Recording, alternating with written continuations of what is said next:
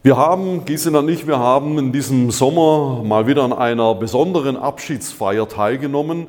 Einer unserer oder meiner Kollegen ist in den Ruhestand gegangen und es war natürlich großer Bahnhof nach über 40 Jahren Gemeindedienst, also eine richtig große Abschiedsfeier, Festgottesdienst, Gemeindefest hinterher, natürlich und verständlich nach über eben 40 Jahren Gemeindedienst. Aber es gibt ja auch kleinere Abschiede.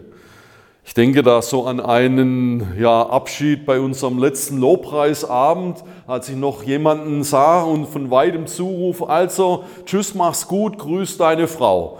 Das war also so die kleine Abschiedsnummer.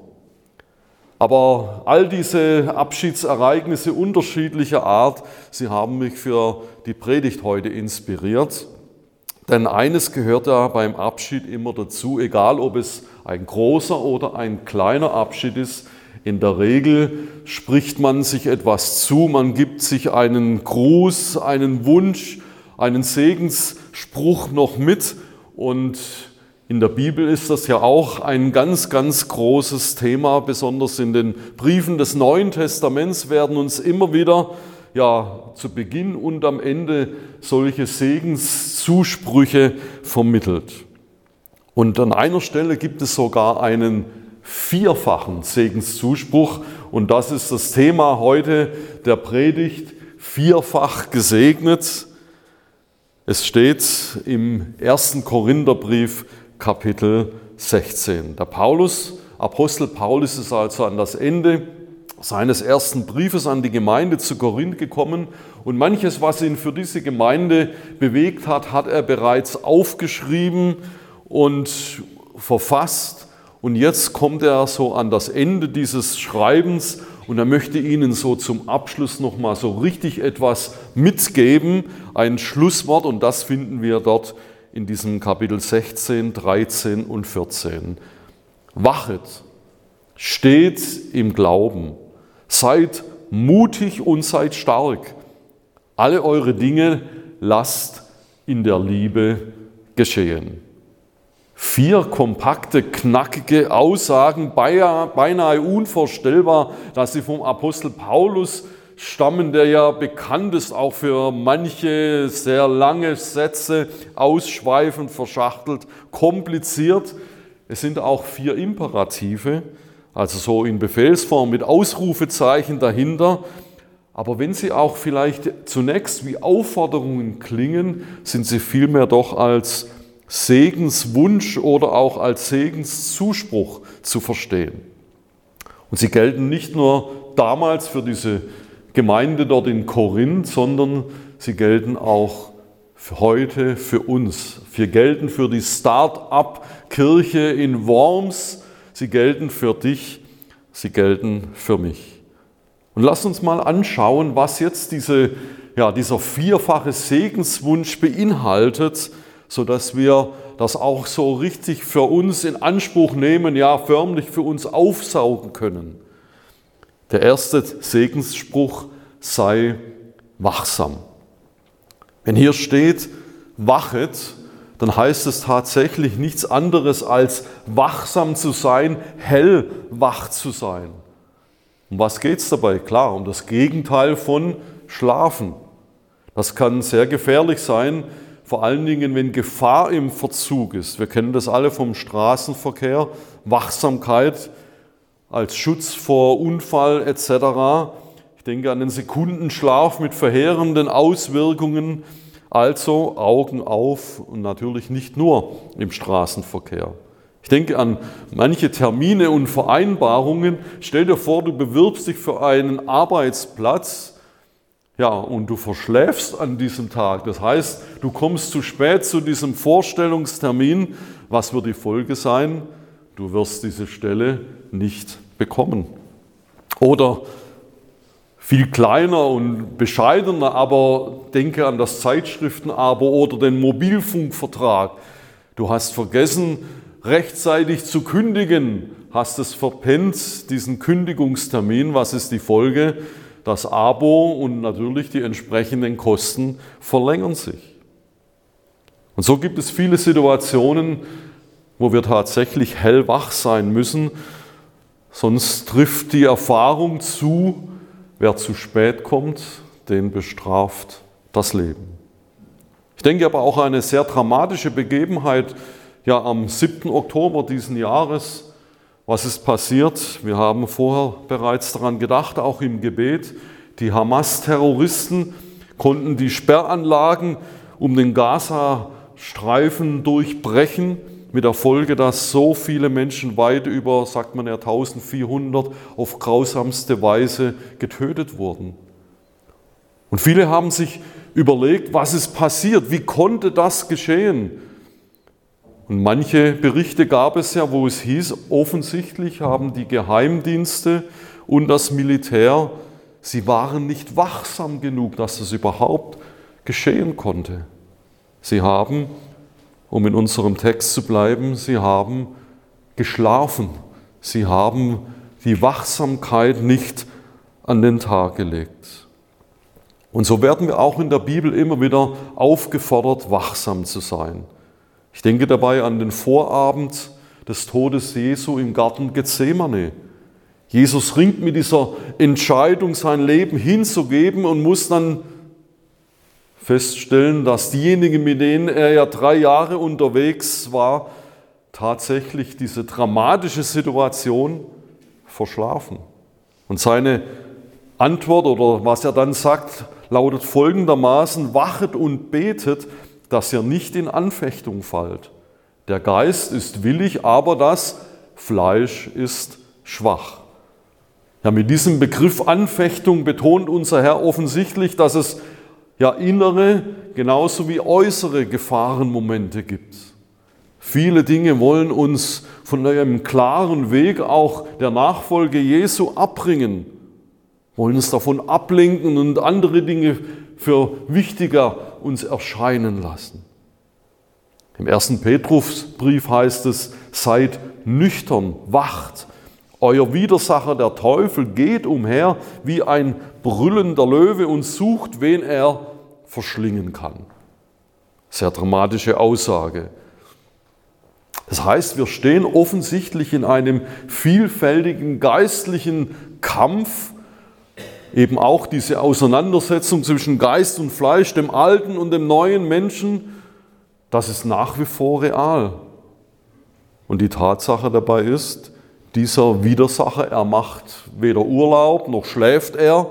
Er passt also ganz genau auf und versucht in irgendeiner Weise, wie kann ich den jetzt wieder eine Attacke reiten. Und deshalb gilt für uns wachsam, so ähnlich wie diese Katze hier. Ich weiß nicht, ob ihr schon mal Katzen beobachtet habt beim Schlafen. Wir hatten mal eine Katze für eine bestimmte Zeit und die hat geschlafen. Du dachtest, die ist hin und weg. Und wehe, du kamst ihr zu nahe, hast sie berührt. Plötzlich war sie hellwach.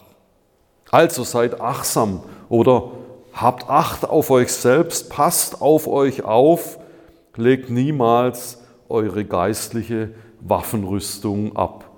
Ein anderer Bereich von Wachsamkeit betrifft ja auch die Gelegenheiten, Gottes nicht zu verpassen. Und dazu möchte uns Gisela, meine Frau, noch was dazu sagen. Bitte schön. Ja, genau. Stichpunkt Gelegenheiten, Gelegenheiten Gottes nicht zu verpassen. Ähm, da wach zu sein, es zu erkennen, wenn ich an meine Grenzen komme oder Dinge, auf die man einfach gar keinen Einfluss hat, die man nicht regeln oder steuern kann zu sagen, das ist jetzt Gottes Chance, da komme ich an die Grenze. Ich bin wach zu sehen, Herr, jetzt musst du da handeln oder jetzt glaube ich daran, dass du handelst. Und das war geschehen zum Ausgang der Corona-Zeit. da waren noch alle Begrenzungen voll im Gange. Man konnte keinen Flug buchen man, oder man wusste nicht, wird er storniert, wird man selber an Corona krank, wird man zugelassen und so weiter. Und unsere Enkeltochter in London sollte geboren werden und ich wollte unbedingt dabei sein. Und wie ihr euch vorstellen könnt, man kann das nicht so ganz genau planen. Man weiß ungefähr in der Zeit, ich hatte ein gewisses Zeitfenster und als ich mir das genau angeguckt habe, hat mich Panik ergriffen zu sehen, oh meine Güte, ich komme dahin, dann ist das Kind vielleicht schon lange geboren und ich komme viel zu spät. Ich möchte unbedingt vom ersten Tag dabei sein. Also eine große Erwartung. Oder ich bin dort und dann muss ich wieder heimfliegen weil ich habe nicht so viele äh, Wochen Zeit und äh, ich sehe es gar nicht mehr. Also hat mich ein bisschen Panik ergriffen und dann habe ich mich hingesetzt und gesagt, Herr, äh, Heiliger Geist, leite mich jetzt. Ja, also einfach die Gelegenheit Gottes äh, zu erfassen, zu sagen, Herr, ich habe hier eine Grenze, die kann ich nicht überwinden, aber ich glaube, dass du mir da drin hilfst. Und habe dann also äh, mir alles angeguckt, was ist das beste Zeitfenster, einfach überlegt, aber auch gesagt, Heiliger Geist, leite jetzt mein Handeln. Habe gebucht und ähm, das war schon im September, im Dezember wurde sie geboren und ich konnte fliegen es war, äh, es war wirklich ein Wunder, dass ich da hingekommen bin und zwei Tage später kam sie auf die Welt. Und es war für mich wirklich so, un, äh, so was äh, Wundervolles, da dabei zu sein. Und äh, klar, das möchte vielleicht jede Oma beim ersten Enkelkind dabei sein, aber bei mir hatte das so ein bisschen die Bewandtnis, dass ich, als unsere Tochter geboren wurde in der Schweiz auf einer Freizeit vor 30 Jahren, da hatte ich das Baby in der Hand und dann war das mir ganz bewusst, ich konnte meiner Mutter das Baby nicht zeigen, weil sie war ein paar, also war einige Zeit davor verstorben. Und das hatte mich immer ein bisschen so ähm, sehr begleitet und deswegen, ich habe da oft nicht dran gedacht, aber zu der Situation war das ganz präsent. Und ich hatte eben diesen, dieses Drängen, ich muss dorthin. Das geht euch vielleicht auch manchmal so. Und genau, und da hat denke ich, hat Gott einfach, habe ich Gott versucht, die Chance zu geben und es war so wunderbar, dass das so äh, geklappt hat. Und ich möchte ihm da einfach die Ehre geben, wachsam zu sein. Wann ist Gottes Gelegenheit? Wann können wir sagen, okay, Herr, jetzt ist ähm, einfach ähm, zu glauben, jetzt greifst du ein. Und er kennt unsere Biografie, er kennt auch deine Biografie, was ganz spezifisch für dich ist. Und das ähm, nimm einfach immer wieder neu an. Sag, Herr, du kennst meine Biografie, du bist jetzt am Zug. Ich glaube daran, Heiliger Geist, leite mich jetzt. Okay, danke. Ja, Wachsamkeit auf ganz vielen und unterschiedlichen Ebenen und Arten und Weisen. Der zweite Segenszuspruch, stehe im Glauben. Und mir steht tatsächlich dabei ein Bild vor Augen. Ihr seht es hier eingeblendet, nämlich das Bild eines großen Baumes, so wie die berühmte deutsche Eiche. Sie symbolisiert ja schließlich Leben, Kraft, Standfestigkeit, ein imposantes Bild. Und wer möchte sich nicht mit solch einem Baum, den nichts umwerfen kann, vergleichen? Und tatsächlich wird auch das Bild des Baumes in der Bibel häufig auf unser Leben übertragen. Psalm 1 heißt es, glücklich der Mensch, der seine Lust am Gesetz des Herrn hat. Und dann heißt es, er ist wie ein Baum, dieser Mensch gepflanzt an Wasserbächen, der seine Frucht bringt zu seiner Zeit, dessen Laub nicht verwelkt. Alles, was er tut, gelingt ihm. Wow, eine grandiose Zusage. Doch worin liegt das Geheimnis für eben dieses Wachstum, für diesen Erfolg des Baumes.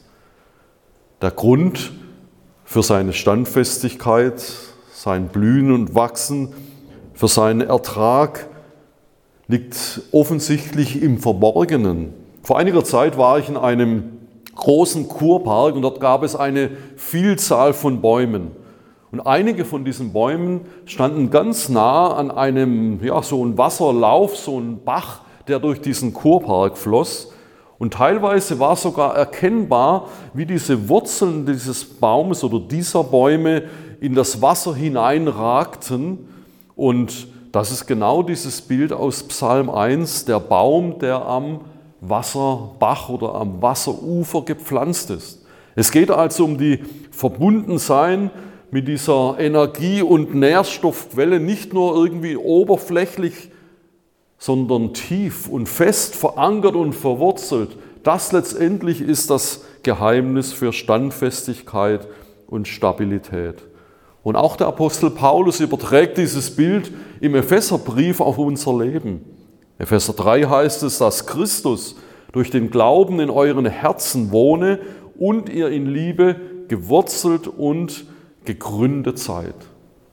Also offensichtlich ist diese enge Beziehung, dieser enge Kontakt zu Jesus der Schlüssel, diese ja, Verwurzelung und Verankerung in Christus für eben tatsächlich diese Stabilität.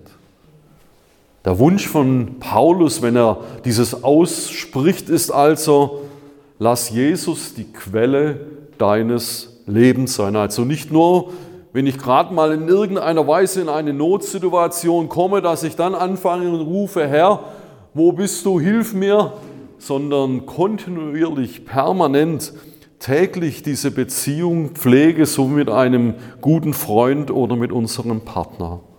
Mir hilft es zum Beispiel eben gleich nach dem Aufstehen mit meinem Herrn zu reden. Auf der einen Seite die Kaffeetasse und auf der anderen Seite eben zum Beispiel die Bibel oder ein gutes Andachtsbuch. Und diese Beziehung zu unserem Herrn wird er Stabilität und Festigkeit geben. Und eines ist doch klar, nur derjenige, der wirklich fest steht, der kann auch Widerstand leisten. Der hat die Möglichkeit, so manchen Dingen, die nicht so gut sind, zu widerstehen und nicht umzukippen. Wir haben vorher im ersten Petrusbrief gelesen von diesem Teufel wie ein brüllender Löwe, aber wir sind ihm nicht hilflos ausgeliefert, denn im darauffolgenden Vers dort im Petrusbrief heißt es, dem widersteht standhaft im Glauben.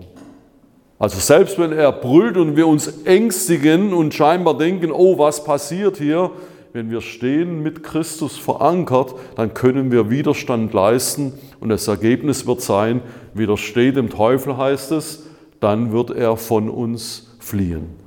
Also in diesem Segensspruch ist etwas enthalten, ja nicht nur Dinge passiv ja, zu erleben oder hinzunehmen, sondern auch aktiv Widerstand leisten zu können, um eben dann auch den Weg weitergehen zu können. Der dritte Segenswunsch. Sei mutig und stark. Ja, wer will das nicht? Mutig und stark sein. Vor einiger Zeit oder vor langer Zeit war das schon, habe ich eine Leitertagung besucht, also für Leute, die in Verantwortung stehen. Und im Rahmen seines Vortrages hat dieser Referent die Frage gestellt, was brauchen Mitarbeiter und Leiter in der Gemeinde am meisten? Und dann wurden natürlich zahlreiche Antworten gegeben. A, wie natürlich Ausbildung, bis Z, gutes Zeitmanagement. Und dann schaute er so in die Runde dieser Referent und die Anwesenden waren erstaunt über die Antwort, denn er sagte, am allermeisten brauchen Leiter Ermutigung. Interessant. Neben all diesen vielen wichtigen Dingen, Tools, Werkzeuge, wie man heute ja sagt, brauchen Leiter Ermutigung. Aber wisst ihr, nicht nur Leute, die in einer besonderen Leitungsverantwortung stehen, sondern ich glaube, wir alle, jeder, unabhängig von Aufgabe und Verantwortung, müssen immer wieder neu ermutigt und gestärkt werden. Ermutigung ist für unsere ja, Entwicklung geistlich wie natürliche Lebensentwicklung genauso wichtig wie das Licht für, die, für das Wachstum einer Pflanze. Ermutigung schenkt uns neue Hoffnung, setzt neue Kräfte frei. Wir blühen geradezu auf, wir werden neu motiviert, sodass wir mutig und entschlossen wieder die Aufgaben und Dinge, die uns beschäftigen, angehen können. Wenn jemand, nachdem du etwas getan hast, zu dir kommt und sagt, Mensch, das hast du toll gemacht. Was ist das für ein Ansporn?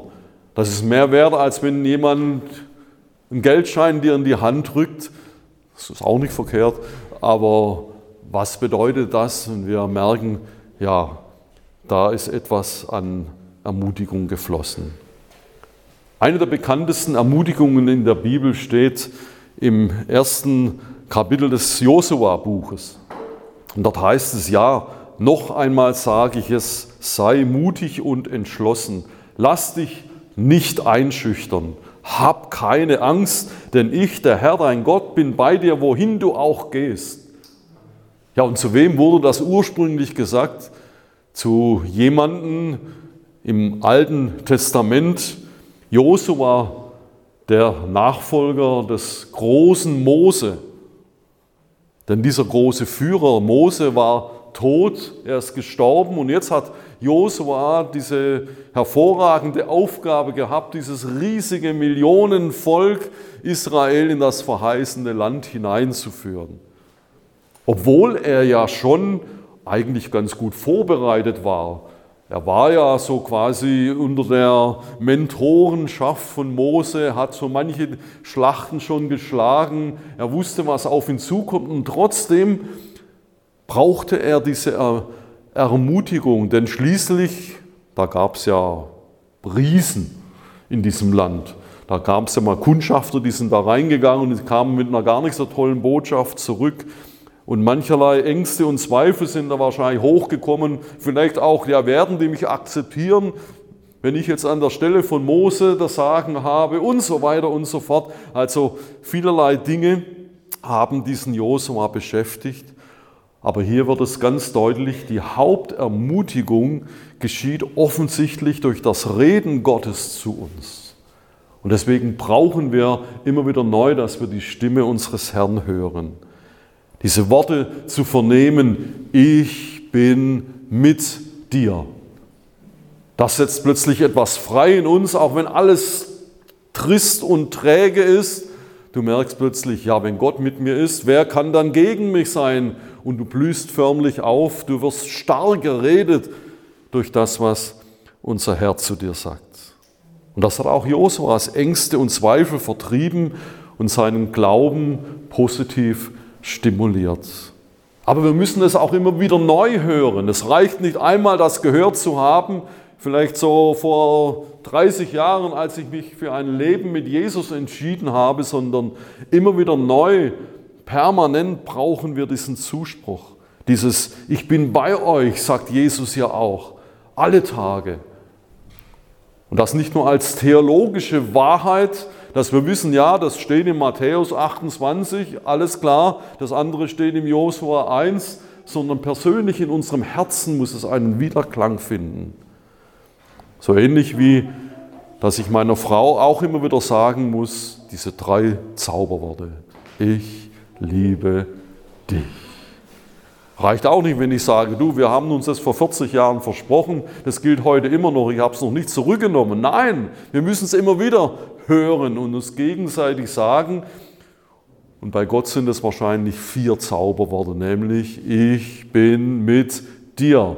Das müssen wir immer wieder neu in unserem Herzen hören. So war es übrigens auch bei, Mose, äh, bei Josua, denn im fünften Mose hat er es bereits schon mal gehört. Das ist interessant, wenn wir da nachschauen. Genau die gleichen Worte hat Gott ihnen schon mal zugesprochen, ich bin mit dir. Deswegen steht hier ja auch, noch einmal sage ich es, Josua sei stark und mutig. Mutmachende Erfahrungen in einem unserer letzten Hauskreistreffen. Wir haben einen Bibeltext gemeinsam gelesen und jeder Teilnehmer bekam äh, so ausgedruckt oder ausgeschrieben auf einem Kärtchen den Vers im Rahmen dieses Bibelabschnittes. Ha, und was habe ich bekommen? Epheser 1, Vers 8. Er hat uns mit Gnade überhäuft und uns, mit, und uns Weisheit und Erkenntnis gegeben. Das war für mich plötzlich diese Horizonterweiterung. Warum? Ich war gerade in ein paar Projekten dran, wo ich wirklich Weisheit und Durchblick und so weiter gebraucht habe. Und ich habe das in Anspruch genommen und gesagt, ja Herr, danke, das ist dein Reden zu mir. Also so praktisch kann es gehen. Und ich wünsche euch, dass ihr dieses Ich bin mit dir immer wieder neu hört. In der kommenden Woche, vielleicht heute in diesem Gottesdienst, individuell und persönlich, und ihr dadurch erfahrt, wie das euch innerlich stärkt und ermutigt. Ja, und der letzte Segenswunsch hier heißt alles in Liebe. Alle eure Dinge lasst in der Liebe geschehen, spricht Paulus hier aus. Man könnte auch es anders formulieren, alles ja, soll von der Liebe motiviert und bestimmt sein. Und Paulus hat es ja in diesem Brief geschrieben, was er darunter versteht. 1. Korinther 13, Das hohe Lied der Liebe, was Liebe ist, was Liebe nicht ist. Also da kann man das ja nachlesen. Deswegen einfach nochmal so die Erinnerung am Ende. Hey Leute, es geht um ein völlig neues Lebenskonzept. Völlig anders, als wir es oft in unserer Gesellschaft ja empfinden oder wahrnehmen. Oft ist ja Eigensinn, Selbstverwirklichung, Machtstreben im Vordergrund und nicht eben dieses motiviert von Liebe sein. Und wir wissen ja auch, Liebe ist bei Gott eben nicht nur so eine Floskel, so etwas dahingesagtes, eben nicht nur Worte, sondern seine Liebe wurde zur Aktion, wurde zu Tat. Bald erinnern wir uns wieder daran in der Advents- und Weihnachtszeit. Jesus kam, also hat Gott die Welt geliebt, dass er seinen Sohn dahingab, auf diese Welt zu uns sandte, in unsere Wirklichkeit hinein. Und im Philipperbrief wird beschrieben, dass diese Motivation auch ja, uns begleiten soll oder uns motivieren soll. Seine Erhabenheit hat er, heißt es dort, Jesus nicht ja, wie ein, ja, wie krampfhaft festgehalten, diese Vorzüge im Himmel bei Gott zu sein, sondern er entäußerte sich und nahm Knechtsgestalt an. Es heißt, er förmlich, er, er entblößte sich, er erniedrigte sich und kam auf diese Welt und hat sich eben bis zum Kreuzestod erniedrigt. Wir werden aufgefordert, in diesem Textabschnitt im Philippebrief es gleichfalls ja, diesem Vorbild Jesus nachzueifern und mit dieser Motivation zu leben und zu dienen. Und das Großartige dabei ist, wenn wir ja nach diesem neuen Lebenskonzept unser Leben und unseren Dienst gestalten, dann werden wir, so paradox es auch klingen mag, wir werden erfahren, was es tatsächlich bedeutet. Geben ist seliger, ist besser als nur zu empfangen. Das heißt, geben macht glücklicher als nur zu empfangen. Und das ist großartig. Also wir werden auch gleichzeitig beschenkt, wenn wir nach diesem neuen Lebensmotto leben. Was für ein starker, vierfacher Segenszuspruch. Denke immer daran, Gott hat Freude daran. Er hat wirklich Freude daran, uns zu segnen. Nicht nur irgendwie ja, uns herauszufordern, sondern uns seinen Segen zu schenken, uns Gutes zuzusprechen. Und die Frage ist natürlich jetzt, was machen wir, wenn wir das gehört haben, was alles in diesem Segenszuspruch enthalten ist. Ja, wie gesagt, Weihnachten steht ja bald vor der Tür und es kann gut sein, dass auch bei uns es klingelt, bei uns klingelt immer der Postbote bzw. der Paketdienst und manchmal bin ich da in der Mittagspause, manchmal nicht, aber eines weiß ich, ich muss dann aufmachen. Weil sonst kann es sein, dann nimmt das Paket wieder mit oder wie auch immer. Also es muss irgendjemand aufmachen und ich muss es aktiv, dieses Geschenk oder dieses Paket eben in Empfang nehmen und dann erst gehört es mir.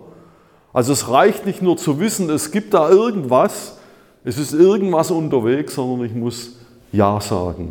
Ich muss sagen, danke, ich nehme es gerne an und deswegen die Frage, willst du auch diese Segenswünsche annehmen? Für dich, für deine aktuelle Situation mit all den Herausforderungen, in denen du dich vielleicht momentan befindest. Willst du, dass diese Worte von Gott dein Leben prägen? Dann lass uns doch jetzt vielleicht gemeinsam aufstehen. Und als Zeichen dafür, wir möchten diesen Segen den wir zugesprochen bekommen von unserem Herrn. Wir möchten ihn gerne annehmen. Vielleicht hast du ja noch keine so intensive Beziehung zu Jesus, dann kann dieser Tag heute für dich der Durchbruch sein zu diesem Leben mit deinem Herrn. Dann darfst du erfahren, wie ja, es vielleicht wie ein erster Schritt ist, aber es wird weitergehen. Und du wirst unter diesem Segen Gottes stehen und leben. Ja, und jetzt lasst uns wieder die Augen aufmachen und uns unseren Blick dahin wenden an diese Leinwand. Da ist nämlich nochmal dieser Vers eingeblendet. Und lasst ihn uns so wie ein Bekenntnis in Anspruch nehmen. Dieses, was Paulus uns hier zuspricht. Lass es uns gemeinsam sprechen. Wachet, steht im Glauben, seid mutig und seid stark. Alle eure Dinge lasst in der Liebe geschehen. Herr, und so segne ich uns jetzt an diesem Morgen. Ich sage, Herr, wir danken dir für das, was du uns zusprichst, Herr. Du möchtest, dass wir wachsam sind und ich spreche es jetzt auch meinen Freunden und Geschwistern hier zu in Worms und ich sage, ja, sie werden wachsam sein, sie werden mit Wachsamkeit, ja, mit den Gelegenheiten, die du hast, aber auch mit der Wachsamkeit vor Gefahr, sie werden damit gesegnet sein. Ich segne euch mit dieser Festigkeit im Glauben, dass die Beziehung zu Jesus so euer Lebenselixier ist, aus dem ihr ja täglich neu schöpfen dürft und dass ihr euch ja euer Leben darauf gründen dürft, dass ihr mit Jesus verbunden seid. Und ich segne euch auch, dass ihr unerschrocken und dass ihr kühn sein könnt, dass ihr Dinge anpacken könnt, die euch menschlich vielleicht zu groß und unvorstellbar sind, aber weil Gott mit euch ist, könnt ihr mutige Schritte wagen. Und ich segne euch, dass ihr motiviert von der Liebe Christi handelt, dass ihr kreativ seid, das, was Jesus euch gegeben hat, anderen Menschen weiterzugeben. Das Geschenk des Heils, das Geschenk der Erlösung. Danke, Herr, dass ich so diese Gemeinde segnen darf. Alle Mitarbeiter, alle Verantwortlichen, aber auch jeder, der dazugehört, Herr. Ich segne diese Gemeinde mit Wachstum, ich segne diese Gemeinde mit Wohlergehen, Herr, dass du sie weiterführst, die nächsten Etappen, Herr Jesus. Amen. Amen.